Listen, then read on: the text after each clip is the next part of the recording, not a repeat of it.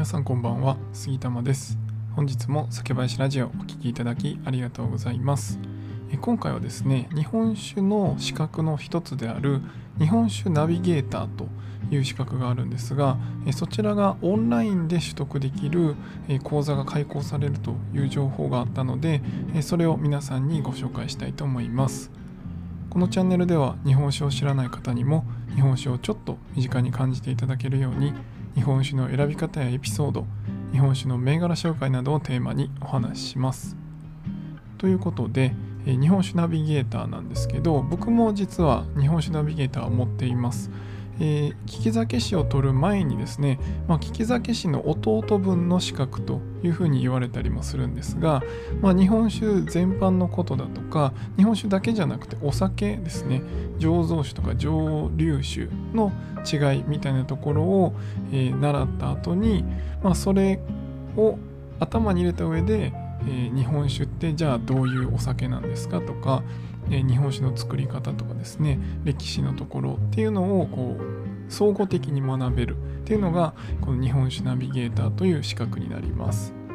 でえー、日本酒ナビゲーターは、えー、テストがあるというようなものではなくて、えー、受講すればもらえるという資格になりますなのでえ日本酒ナビゲーターというぐらいなので日本酒を、まあ、いろんな人にもっと知ってもらうために、えそういったこう活動をしてくれる人を増やすということで、え日本酒ナビゲーターという資格があります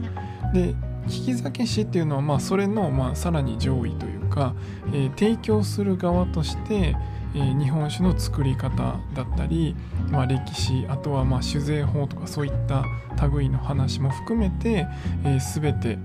日本酒に関わる全てのことを知ってる人ということで、まあ、それを勉強してテストを受けて、えー、合格すればもらえるというのが利き酒師になります。なので、まあえー、テストがあるかないかっていうところと、まあ、その知る範囲っていうのが本当にこうまずは全体を知ってもらうというのが日本酒ナビゲーターでそれをさらに深く掘り下げて、えー、知っていくというのが利き酒師っていう、まあ、そこが大きな違いになります。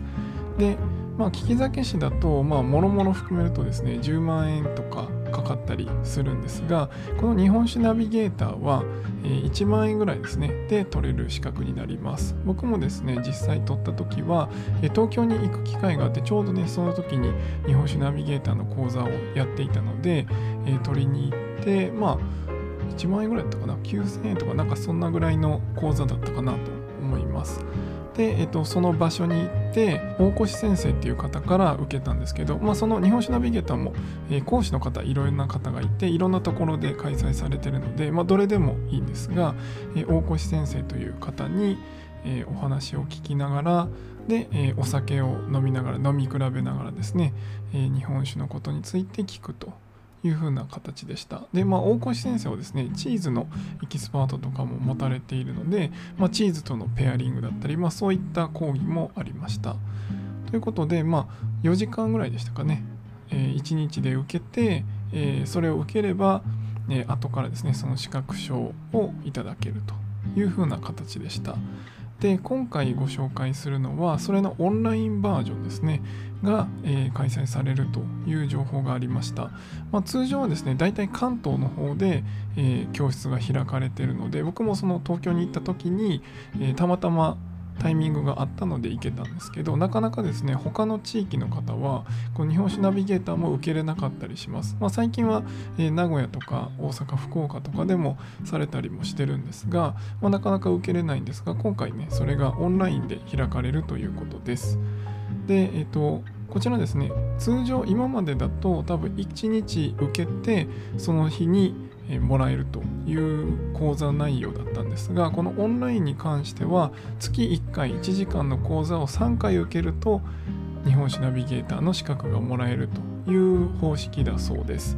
でお酒とかも送られてくるということで、え、1万3000円ぐらいですかねっていうので受けれます。まあ、これあのお酒の送料とかテキストの送料とかも含めて、えー、それ込みで1万3000円ぐらい入会費もですね含めてですね込みでそれぐらいなのでまあちょっと送料分高くなったのかなっていう感じですがあのもしですね日本酒のことをこうちょっと知りたいとか、えー、そういった方はですね是非受けてみていただけるとあの楽しめるんじゃないかなと思います、まあ、もちろんですね僕のこの放送をですね聞いていただいてもある程度は知っていただけるかなと思うんですが、まあ、まとまって情報として日本史のこと歴史のことっていうのを学べるのかなと思いますのでもしご興味ある方はこの概要欄にリンク貼っておきますので一度ご確認していただければと思います。まあ、日本史ナビゲーターもねえー、気軽に取れる資格一応ね資格として SSI という協会があるんですがそこがま発行してる資格ではあるのでまあ一つですねちょっと勉強しましたという証として、えー、もらえるっていうのもなんとなく気持ち的に嬉しいかもしれませんしまあそれを知ったからといってこう全体がね全体像がつかめるっていうだけで、まあ、銘柄の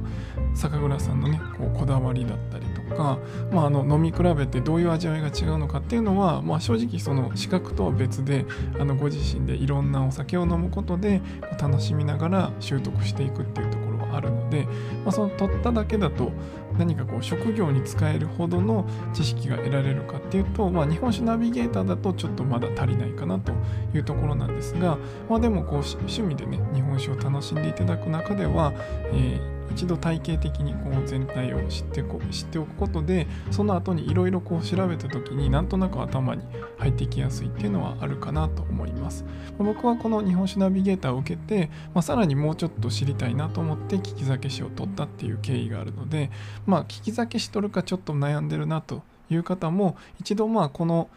日本史ナビゲーターを受けてみてあでもやっぱもうちょっと知りたいなって思ったら聞き酒師を取るとか、まあ、そういった指標にもしていただければなと思います。もしご興味あれば是非受けてみてください。